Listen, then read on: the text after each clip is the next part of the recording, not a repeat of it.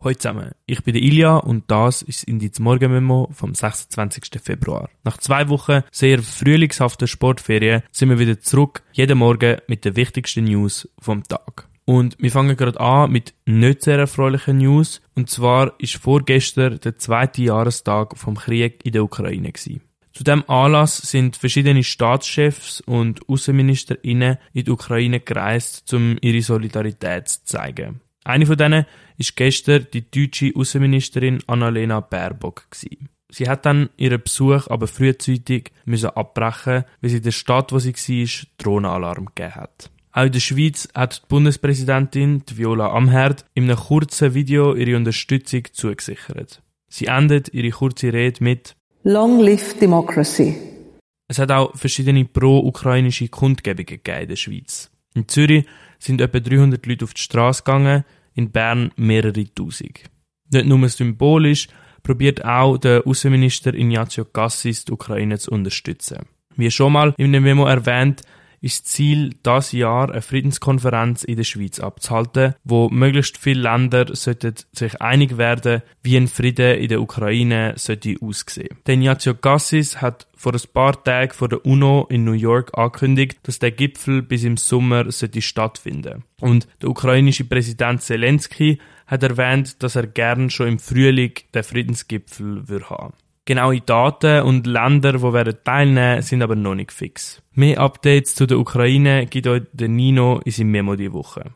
In Russland ist noch kurz vor dem zweiten Jahrestag der Putin-Gegner Alexei Nawalny gestorben. Das, nachdem er wegen Kritik an der Regierung jahrelang in einem Straflager im Norden von Russland war. Laut Angaben von Russland sei er bei einem Spaziergang einfach so gestorben. Glauben tun ihnen das nicht so viele Leute. Unter anderem auch, weil die Straflagerbetreiber ganz lang die Leichen nicht an seine Familie haben weitergeben Das soll jetzt aber gestern passiert sein.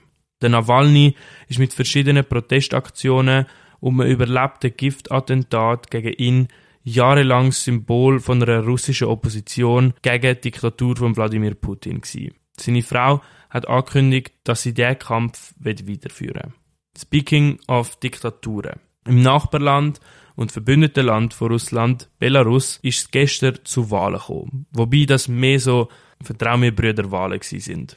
Sie gelten nämlich als manipuliert und unfrei. Oppositionsparteien, die den seit 30 Jahren regierende Lukaschenko kritisieren, sind gar nicht erst zugelassen worden.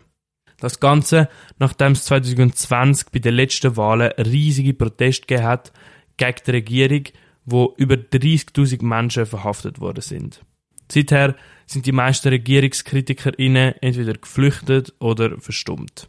Wenn man von all diesen Diktatoren hört, dann würde man die am liebsten einfach auf den Mond schiessen. Das, das könnte schon bald mit privaten Unternehmen möglich sein. Vor ein paar Tagen ist nämlich die erste Mondlandung von einem Unternehmen, also nicht mehr Staat, möglich gewesen. Ein unbemannter Lander vom Unternehmen Intuitive Machines hat das geschafft, nachdem es in letzter Zeit schon ein paar misslungene Landungen, besser gesagt Crashes, von anderen Unternehmen gegeben.